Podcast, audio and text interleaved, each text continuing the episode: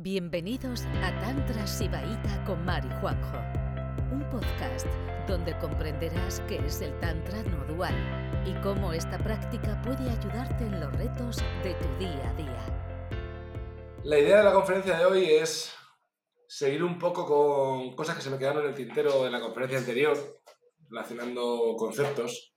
Entonces, podemos ir poniendo en el canal central recto, que si no sabemos que la información no llega, vamos a ir dejando todo lo que tenemos que hacer, apagar el móvil, ¿sabes? Relajando la cara, abriendo espacio en el pecho, conectando con el lado más sutil de la experiencia, relajamos el perineo.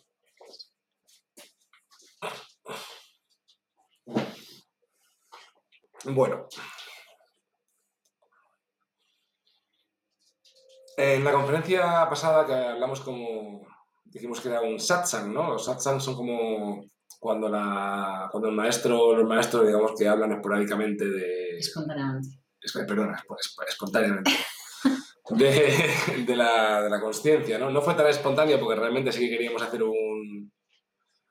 Queríamos resumir y relacionar términos como estado viendo hasta ahora de Tantra. Y ahora me gustaría, seguir con, me gustaría seguir con esto, ¿no? Con esta con esta relación de términos, porque me dejé un par en el tintero que creo que son importantes. Y esto va a durar poco, durará 20 minutos, más o menos, 15-20 minutos. Y luego abriremos a preguntas que tengáis. Si habéis visto la conferencia anterior, si habéis estado practicando, pues preguntas de la práctica o de cómo aplicar la práctica a diferentes temas de, de vuestra vida, ¿vale? O sea, pueden ser temas puros de tantra y práctica energéticos o pueden ser temas más concretos, ¿no? De cómo podemos aplicar la práctica a temas más concretos que nos, pueden pasar. Así que luego vamos a tener un espacio más grande de preguntas y respuestas. ¿Vale? Bueno, empezamos. ¿Tienes algo que decir? No, yo ya llevo dando clase, seguí súper seguidas, así que te dejo que hables tú.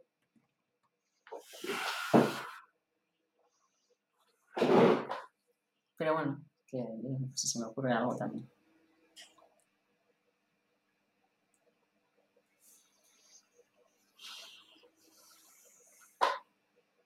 Bueno, en el Tantra, eh, bueno, antes de nada, cuando hablamos de la práctica de, poner atención en el centro corazón, en la espacialidad, en entregar nuestras emociones y sensaciones al espacio, con no hacernos nuestras, ¿vale? Eh, todas las prácticas de quitarnos de en medio, ¿no? De, de, entregar nuestra yoidad, de que yo pertenezco a este cuerpo, ¿no? Y de practicar con eso. Todo eso lo que está buscando es no apegarnos demasiado a los objetos de conciencia. ¿Vale?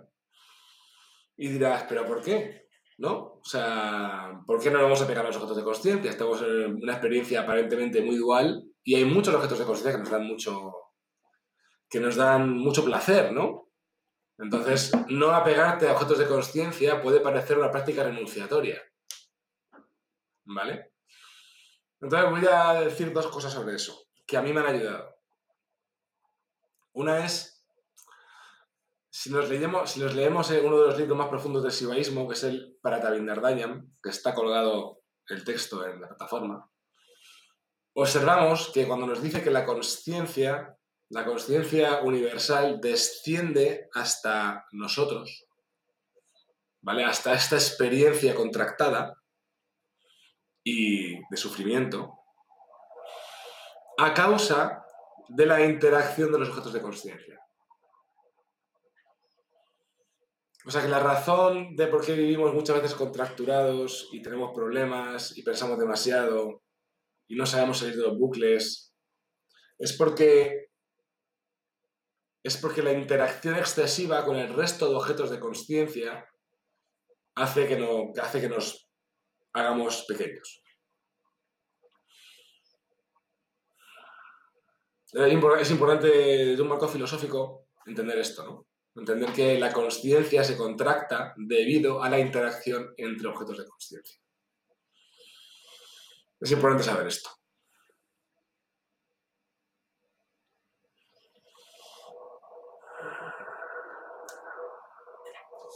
Entonces, cuando empezamos a practicar, y empezamos a desligarlos de los objetos de conciencia, empezamos a, poner más atención en el espacio, más, más atención en el centro de canal central, menos atención en, en, relaciones particulares o en perseguir deseos, o, eh, o menos, o, desligarnos incluso de lo que siente nuestro cuerpo, ¿vale? Que siempre hablamos de yoga emocional y tal igual, pero, el, pero una emoción es un objeto de conciencia, ¿vale? Incluso desligarnos de lo, que, de lo que creemos que nuestro cuerpo quiere decir, ¿vale? Desligarnos de todos los objetos de conciencia, incluido el cuerpo. Cuando empezamos a hacer eso, siempre, o yo creo que la mayoría de las veces, va, a llegar un momento cuando, cuando lo hacemos bien, que es un momento un poco de... un poco así como... Joder, ¿no? Y entonces pues esas relaciones, aunque sean sexuales o, apasiona, o o apasionadas que me interesaban antes, ahora si no pongo esa, esa intención o persigo ese objeto, me quedo en la nada. O esas... No sé, o eso, lo, que sea, ¿no? Que, que nos daba placer, pues de repente dices, vale, pues si llevo la práctica a rajatabla, me voy a quedar en ese espacio un poco insulso quizá, ¿no? Pero de repente todos los placeres sensoriales que estaban relacionados con objetos de conciencia, pues paran, ¿no? Y siempre va a haber un momento en que estemos un poco así como digamos, hostia, vale, ¿y ahora qué? Esto es el despertar, menuda mierda, ¿no? Entonces, pues por eso siempre solemos darnos un margen para decir, venga, pues luego practico con esto que me, que me da guerra, pero con lo que me da placer, ahí voy, ¿no? Y no somos estrictos en la práctica. Entonces, para eso, para, que, para daros esperanza y explicar, explicaros un poco cómo es el proceso, eh, ahora sí que voy a decir a Mar que me explique, eh, que nos cuente el dicho Zen eh, que me contó yo otro día. Hmm. Bueno, eso fue porque de repente es como que, bueno, estábamos ahí en situaciones, ahí de diversión, de ocio, no sé qué, y estaba Juanjo diciendo, me quiero ir a casa porque, o sea, todo es un rollo, ¿no? O sea, es que todo es muy aburrido, ¿no? Y, es como, digo, no, es como siempre, la misma gente, los mismos amigos, las, no sé, Dios, más, más o menos. No, yo no lo veo tan diferente, ¿no? Y es como que de repente al, hacer, al haber practicado tanto, pues todas esas cosas que le parecían tan fascinantes en, pues eso, en estado de persecución de, objetos de conciencia, de repente ya no le parecían tan fascinantes, ¿no? Y es como, no, pues para mí es como siempre, pero yo estoy encantada aquí, no sé, me lo paso bien y tal.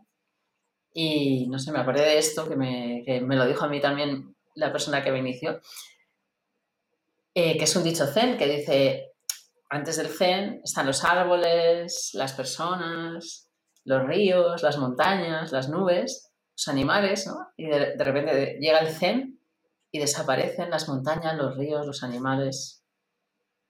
Todo desaparece, ¿no? Entras en un, estado de vacuidad. Dice, y después todo reaparece, solo que son diferentes. Incluso yo he visto alguna vez eso traducido como nunca fueron tan bellos.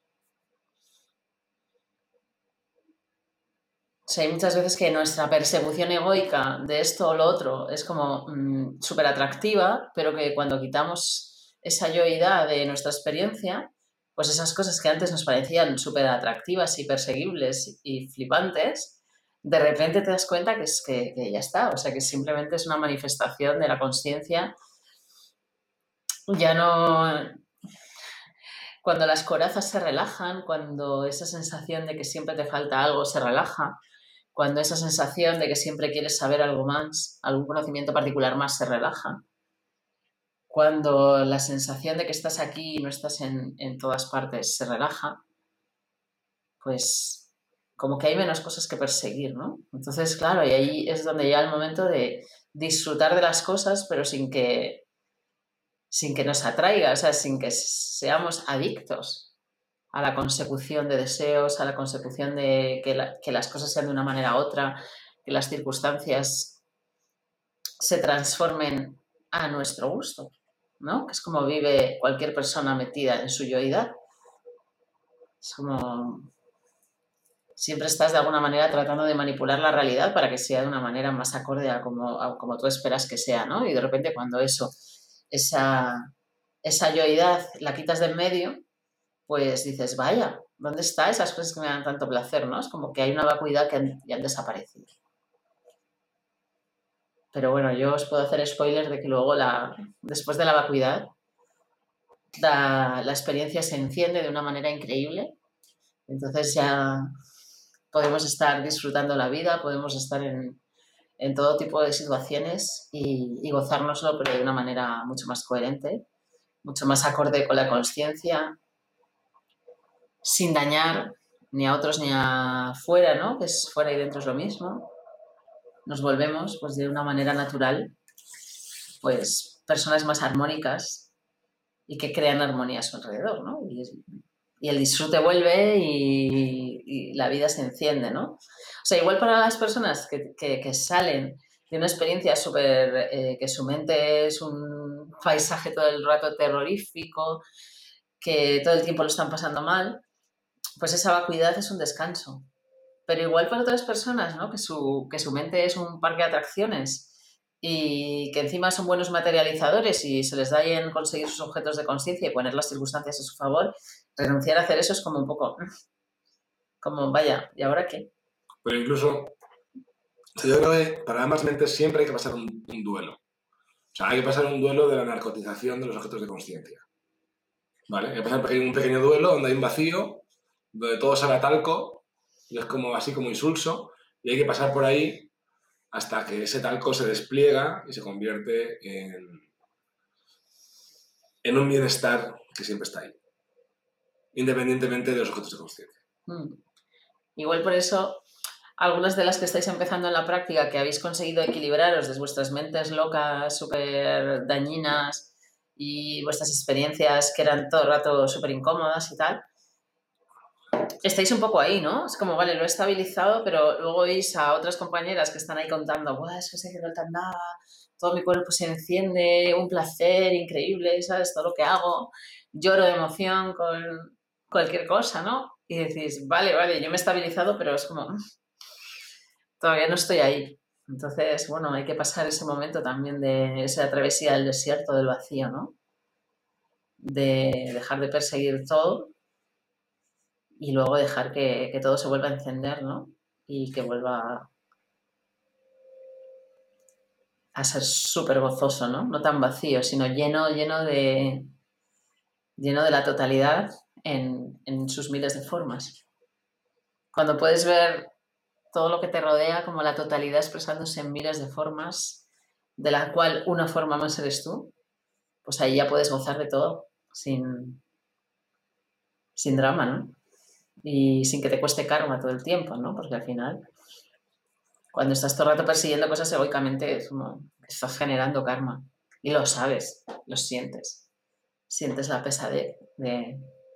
Sientes el daño que te haces a ti, ¿sabes? La autodestrucción y la destrucción de lo de fuera.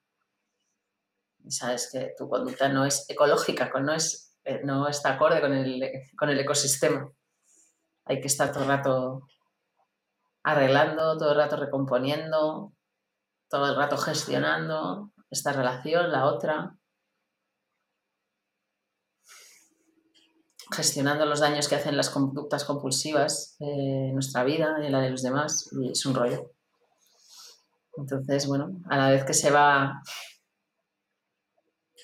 pues ese gozo, que esa, ese placer que te da constantemente la, eh, ir a, a, lo que, al objeto de tu compulsión, cuando se pasa eso, pues hay ese vacío, pero luego empiezas a experimentar la paz de, de, de no estar generando karma y luego la vida, creedme que se vuelve a encender y vuelve a ser todo fascinante.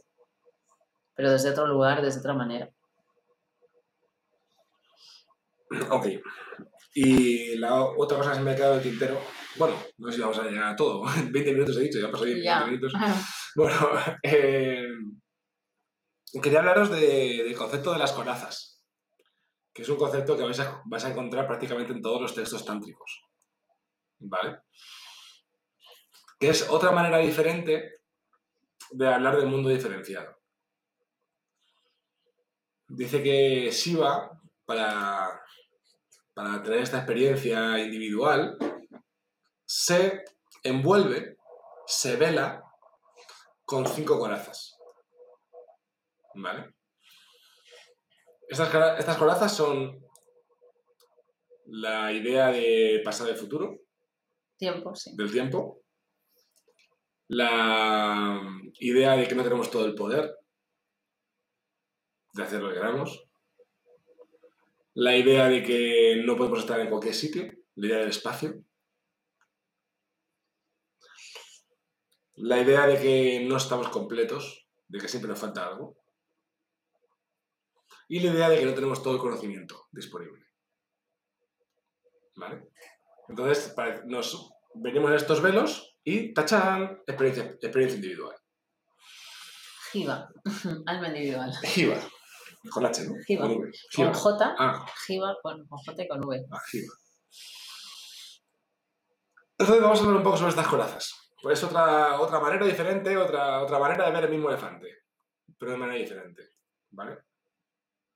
Entonces, estas corazas, si lo fijamos, o sea, si nos damos cuenta, al final es el mundo físico donde vivimos.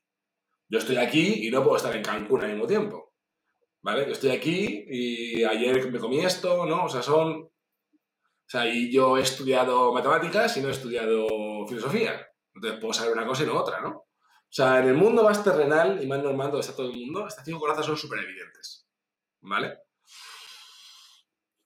Pero aquí hay que hacer dos cosas. Sea, dos cosas hay que, hay que, entender de esto. Una es que las corazas, si no las vemos como corazas, si no somos capaces de, de encontrarlas el fallo a la Matrix, son nuestra cárcel. Son la cárcel de, de Shiva, de la conciencia. Y si le vemos el fallo a la Matrix, y si, las vemos como corazas, como lo que son, las propias corazas se convierten en la gloria del practicante.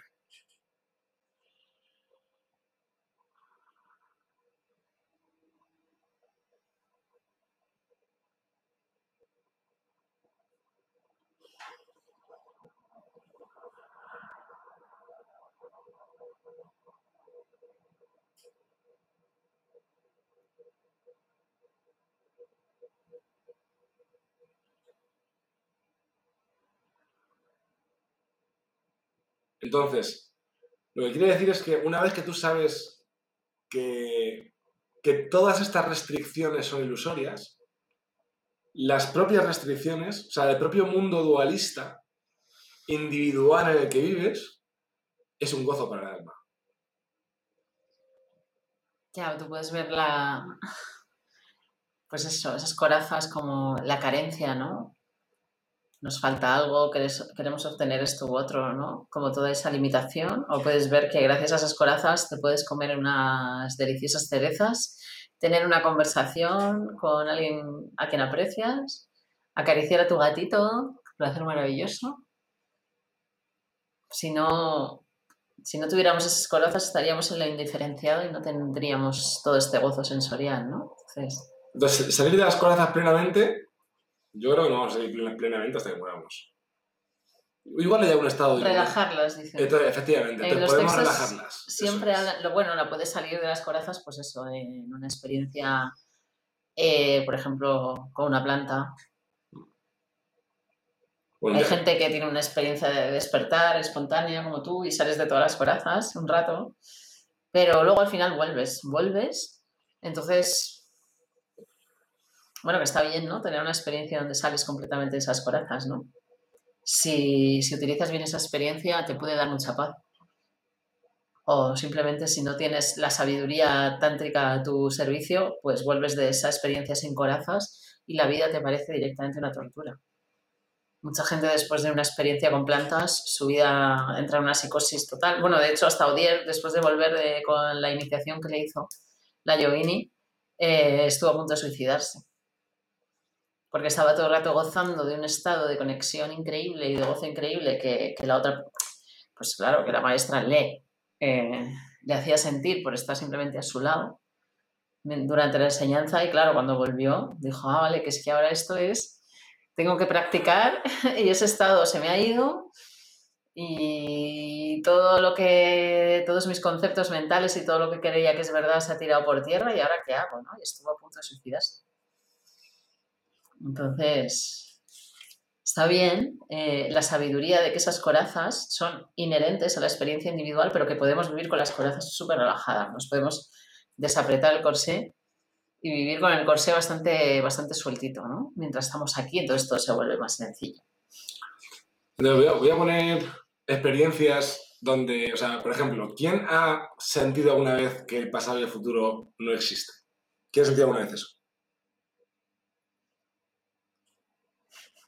Sea, ¿quién ha visto alguna vez que simplemente todo el tiempo se despliega desde el presente? Casi todos, ¿no? Muchos. Sí, Vale. los que se han pegado una buena yoqueada, seguro. Quien haya tenido un viaje astral, que tiene capacidades de salir de su cuerpo, ha tenido un buen ácido también, un buen viaje de ácido. Vale, ¿Quién, quién ha tenido acceso a conocimiento, por ejemplo, o, a- o quién ha abierto caminos que antes no, no podían abrirse? Por ejemplo, ¿no? Sí, conocimiento que no ha estudiado. Conocimiento que no es no, o simplemente, quiero decir, o sea, por ejemplo, un- una ruptura en la coraza del conocimiento son los momentos estos de insight, ¿no? O de, o de estas epifanías o Es momentos eso, de te viene información que no has estudiado. Tú Eso. no te la has ganado eh, aprendiendo, incorporando información a tu cerebro, te ha venido la ¿Quién ha tenido momentos de esos también? Momentos de, de revelaciones, de decir, coño, y de repente se le abre un, un mundo de, de información, ¿vale? Eso es una ruptura de la coraza del conocimiento, ¿vale?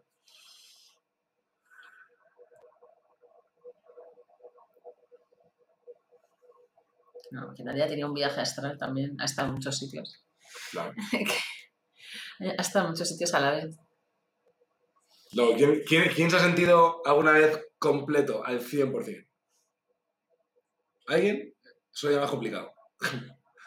Pero bueno, después de una, de- después de una buena, buena, buena, buena yopeada, Sientes que no te falta nada. se, se puede, se puede llegar ahí. Bueno, y cuando te enamoras Y también. cuando te enamoras también, efectivamente. Cuando te enamoras y eres correspondido. Oh, sí, sí, total. Cuando, cuando te enamoras ahí profundamente, efectivamente. antes de que te lo cargues y todo se vuelva psicótico, eh, ese momento no te falta nada, se puede caer el mundo entero. Bueno, ahí se pueden romper varias corazas también. Sí, Eso todo, puede romper- todo el tiempo toda- se vuelve súper rápido cuando estás con la persona, súper lento cuando la esperas, a todo, todo te lo cambia. O sea, la- el enamoramiento es como una experiencia despertar. Vale, pues eso. Que las corazas se pueden ver en cualquier, text- en cualquier texto de Laxman Ho, creo que aparece, eh, o en el texto de, no, del Supremo Secreto, seguro que está. Sí, en ese está todo En más importante. Ah, Y en, y en el libro de Christopher Wallace también lo explica Sí, súper bien. también están Lo ahí. explica súper bien. Canchucas. Las cinco canchucas y Maya que las envuelve a todas. Eso es. Al final Maya es lo que envuelve a todas, que Maya lo que es es el, mundo donde vivimos. ¿Vale? Entonces, al final, relajar, la- relajar las corazas significa eh, mm, su- sutili- sutilizar la experiencia, salir de la densidad del plano y de todo, que todo es súper duro, mucha mente, todo es ahí con una densidad que te vas a morir, ¿sabes? Súper tal. Y de repente, pues lo haces más denso, más expansivo, ¿vale? Más afable. O sea, eso, o sea, relajar las corazas al final lo que hacer es eh, hacer el plano más sutil, más ligero. Que todos hemos tenido, todos hemos sentido experiencias más ligeras y más densas. ¿Vale? Bueno, directamente es que como el otro día vino la Sobri, que es un bebé de tres meses, ahí te das cuenta que un bebé de tres meses no tiene corazas. Está completamente fundido en la experiencia. Mi hija decía, está inquietado, está inquietado. Pero el tema, el tema de las corazas, lo, que te quiero decir es que también, también puede parecer un tema... O sea, también se puede llevar que muchos, muchas veces los advaitines o incluso los budistas lo llevan a lo renunciatorio, ¿no? Las corazas, ¿vale? Entonces Shiva tiene estas corazas, pero estas corazas son ilusorias, entonces tengo que salir de ellas para encontrarme con la totalidad. Y están siempre en la negación de la dualidad y de la experiencia individual. Ellos no tienen esa teoría, ¿eh? esa teoría es tántrica completamente. pero vaya. Sí, Maya sí, pero lo entienden de otra manera. Para ellos, Maya es que todo es mentira, Por eso, eso que todo, es, que todo esto es una ilusión. Claro, pero, pero al final Maya es una son todas las corazas. O sea que no, no, lo- o sea, que no son tan finos diseccionándolo. No, para ellos no, pero Maya es que no es, o sea, es que ni siquiera lo explica, no importa, porque como todo es una ilusión, Mm. ¿sabes? Ya saldrás de la ilusión, ¿no? Entonces, creen que para eliminar, como toda la, por ejemplo, todo el, o sea, casi todo el budismo, menos el budismo del gran vehículo, que está, el Vajrayana, que está muy cerca de- del Tantra, Eh, ellos creen que la cojopolla de la práctica es mm, retirar tu interés de los objetos de conciencia. O sea, renunciar a todos los objetos de conciencia. Y cuanto más te atraen, más renuncias a ellos, ¿no? Entonces, bueno, y así como que te vas, vas teniendo un estado como de samadhi, lo que le llaman el samadhi, que es como, bueno, pues quedarte un poquito en ese, en ese vacío donde lo ves todo como una ilusión. Entonces, ¿sabes? ¿Para, ¿Para qué voy a querer besar a esa maravillosa doncella si, si es una ilusión? Pues no voy. un poco así, ¿no? Entonces buscan como retirar completamente, entonces el cuerpo, por eso dicen que el cuerpo es un, un escombro, ¿no? Es, es un impedimento al despertar, ¿no? Porque el cuerpo todo el rato te, te despierta deseos y apegos y necesidades, pues te comerte esa manzana ahí que reluce en el frutero, cosas así. Entonces el cuerpo es un, un impedimento al despertar, ¿no? Y quitan el cuerpo de la ecuación y entonces, pues para mí son unas vías que te pueden mantener en una estabilidad dentro de este mundo loco, pero que es una vía un poco de, disociativa, ¿no? Disociativa de la experiencia. En cambio, el Tantra te cuenta todo esto para qué? Para que tú seas capaz de relajarte el corsé, relajarte y, gozar de la experiencia, todo lo que da, sin volverte loca todo el rato. ¿Sabes? Sin perder la coherencia, sin perder la conexión a la conciencia persiguiendo objetos, ¿no? Por eso hace todo ese desarrollo, o sea, de hecho, o sea, todo ese desarrollo de los 36 tattvas no está en, no, está en el Advaita Vedanta ni, bueno, ni en el resto de vías orientales. O sea, es como que te lo pone todo, te lo explica, pero ¿para qué? Para que puedas, ¿sabes? Saliendo, dándote cuenta que la única ilusión a, a destruir es que estás separado de la totalidad y a partir de ahí cuando, cuando sales de todos esos velos, esas corazas y entiendes un poco cómo funciona la conciencia, pues entonces puedes volver a comerte la manzana, besar a la doncella, eh, bailar y disfrutar de esta vida sin que, sin que se te vaya la conciencia en cada acto. Más o menos es lo que busca el Tantra, por eso es tan diferente. Entonces, para nosotros el cuerpo no es un impedimento.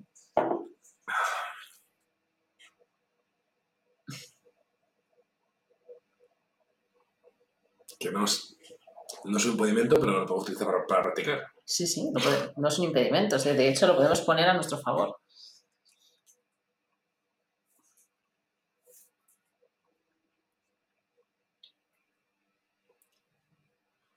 Vale. Pues eh, hemos aprendido otras cosas interesantes, pero que vamos a dejarnos para otra conferencia, porque luego yo creo que ya para la siguiente conferencia o más tarde vamos a, vamos a meternos con el tema de los sueños que es algo que no nos hemos atrevido a meternos mucho, pero yo he encontrado un texto ahora que sí que me ha cuadrado a la perfección y sí que estoy contento con lo que, ¿sabes? Con, la enseñanza, he entendido. Dejarme que practique un poco, dejarme que practiquemos con los sueños eh, un mesecito y de aquí a esas dos, tres semanas, cuatro, eh, tenemos una conferencia de sueños, ¿vale? Pero tenemos ahí como cositas ahí chulas eh, en la cartera. Bueno, espérate, antes, de terminar, perdón, otra cosa, el último. Último concepto que quería integrar que se me olvidó integrar. Otra manera de, ver todo esto, ¿vale?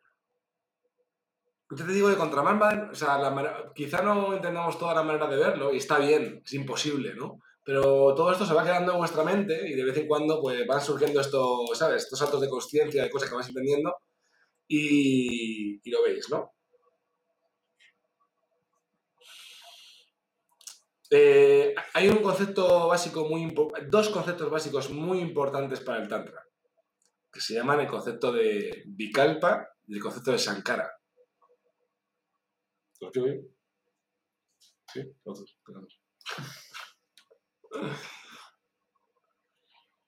Mira, eh, bueno, yo creo que lo explicamos varias veces, pero Vikalpa son los interpretadores de la realidad. Así, significa eso, interpretador de la realidad. O sea, Juanjo y yo estamos en esta habitación, los dos mirando la misma pared, pero nuestra experiencia es diferente. Porque tenemos cuerpos diferentes, eh, ilusión de una historia eh, y una manera de vivir diferente, conocimientos incorporados diferentes, Incluso puede ser que uno sea daltónico y el otro no. Entonces, cada uno tenemos nuestros interpretadores de la realidad, ¿no? O tú estás en, una experiencia, eso, y uno se lo está pasando fenomenal y le parece que eso es fantástico, y otro dice, vaya psicosis que hay aquí, qué tensión. Eh, depende de nuestra sensibilidad, podemos tener interpretadores diferentes de, de todo. ¿Vale? Entonces, esos interpretadores mentales, mentales, ¿no? Que te dicen, esto es un vaso, ¿sabes? Un bebé, le enseñas esto y no, y ve píxeles, no, ve, no, no sabe lo que es, ¿vale? un bebé no tiene bicalpas, ¿no? Los bicalpas se van creando con, cuando te, das cuenta que eres un ser separado y, que tienes una historia personal. Entonces, eso, el estado de liberación es el estado de nirvikalpa. O sea, si tú puedes salir por un instante, aunque los interpretadores están ahí, en cuanto que tú sales a los objetos de conciencia, los interpretadores se, se despliegan. O sea, si no, no podríamos, yo qué sé, usar los mandos de un coche, si no pudiéramos, ¿sabes?, retener esas cosas en la mente y utilizarlas y tal. Pero tú puedes ponerte la experiencia antes de que todos esos significadores se desplieguen, ¿no? Entonces, ese estado le llamamos de nirvikalpa. O sea, y ahí, pues, pues es algo que ocurre pues, cuando hacemos yutkis, salimos por un momento de la interpretación, de todo, ¿no? Entonces, bueno, por eso también los interpretadores también nos, separan un montón. O sea, casi todos los problemas de pareja eh, o conflictos en la familia o con amigos son bicalpas diferentes, ¿sabes? Nos unimos porque tenemos bicalpas parecidos, pero luego te das cuenta que no eran tan parecidos y entonces empiezas a, reñir, empiezas a, tener un conflicto. Y luego los sankaras son eh, residuos que se quedan en el cuerpo de las experiencias. O sea que si tú miras intensamente esto, cierra los ojos, lo sigues viendo, ¿no? Te deja un residuo en ti. Aunque no estés teniendo la experiencia de ver el objeto, ¿sabes? Esa, esa experiencia deja un residuo. Lo tienes como que borrar. Por eso hay un yukti muy interesante de darte cuenta que puedes un poco borrarte el sankara, ¿sabes? puedo mirar algo intensamente, cierro los ojos, todavía lo veo en la pantalla de mis ojos cerrados y lo borro. vamos a hacer un par de prácticas de esto. De hecho, hacer eso es un yuki... Yo creo, que es, yo, creo, es de Sambopaya directamente. O... No, es exacto, sí, exacto, paya. Exacto, paya. Vamos, a hacer, un par de yutkis para que, para que veamos lo que es un Sankara y lo que es un Vikalpa. Sankara, pues eso. Vamos a ver yo sé, una botella de estas. ¿Vale? Entonces, un, objeto que tengáis cerca. Y lo miráis. Y ahora vais a cerrar los ojos y vais a borrar la imagen que tenéis del objeto.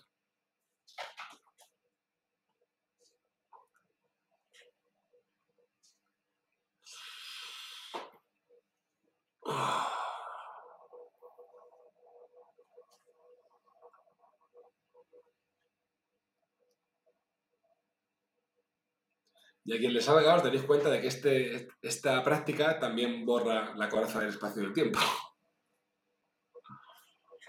Y da gusto, ¿no? O sea, ¿a quién le da gusto? Da gusto, ¿no? Cuando lo borras es como, como si tuvieras quitado un peso. Vale, son prácticas de Visnana Vairava Tantra. Entonces, claro, lo, lo, tremendo es que si algo tan neutro nos va dejando un residuo en el cuerpo, imagínate eh, saber pues eso, que estuviste a punto de morir en un accidente, que te trataron fatal cuando eras pequeña, bueno, que te han has sido injustos contigo y te has sentido muy desvalida. O sea, todas esas experiencias más tungas de la vida nos dejan un residuo increíble en el cuerpo. Un residuo bastante más potente que mirar un vaso.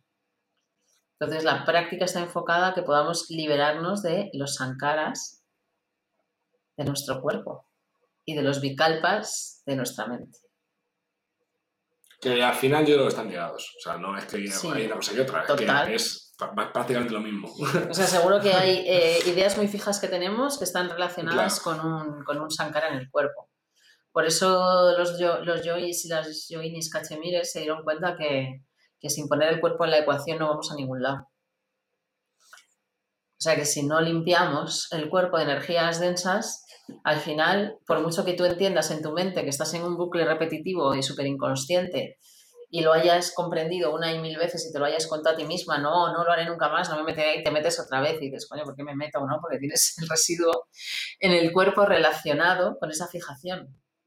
Y de repente esto, ¿sabes? El resorte en la experiencia salta en el cuerpo y de repente entran todos los bicalpas, uno detrás de otro y te llevan otra vez al amargo bucle repetido mil veces. Entonces, mediante la práctica de salir de los autos de conciencia, lo que haces es llenar tu cuerpo más de espacio y menos de interpretadores. Y quitarte zancaras. Sí, y eso lo notas. Lo notas porque sales de los vicios repetitivos de tu vida, de repente puedes tomar otras opciones diferentes que no tomabas porque no había espacio, ¿vale? Y todo se llena de coherencia mediante la práctica continuada. Pero, pero ahí está la, la crudeza, ¿no? Que tiene que ser continuada. Todo deja huella. ¿Vale? Sí, sí, lo único que funciona al final, o sea, yo sé que al principio os digo que hagáis microprácticas de presencia cada 10 minutos y tal, pero luego ya para que empiece a funcionar. De todas maneras, si hacéis bien las microprácticas de presencia, llega un momento que el cuerpo te pide la continuidad en la práctica, ¿vale? Igual es que todavía no habéis hecho las micropresencias suficientemente intensamente como para que se estabilice en el cuerpo las ganas de estar conectada a la conciencia. Porque eso ocurre, ¿vale? Entonces, claro, la práctica constante es la que de verdad te lleva al despertar y te lleva a la verdadera transformación. Porque todo lo demás, que esto creo que os lo digo a todas cuando hablamos la primera vez, es alivio y me cargo, alivio y me cargo, alivio y me cargo, ¿no? Y la vida es mejor que cuando solo cargabas y no aliviabas, de repente tenemos unas técnicas muy fantásticas que funcionan muy bien para aliviarnos, pero al final tu vida no va para donde quieres, ¿no? O sea, no estás teniendo realización en muchos aspectos de tu vida porque o sea, tu experiencia de vida es mejor, pero no ves una transformación radical, ¿no? ¿Eh? Entonces, las personas que, sea, que de repente se empeñan en practicar todo el tiempo, tienen una transformación increíble. Pero incluso hasta esas personas nos podemos caer en cualquier momento, si nos vamos mucho con un objeto de conciencia, alerta siempre. Gracias por escucharnos. Volveremos pronto con otro episodio de Juan y Mar, un podcast de Tantra Sibaita.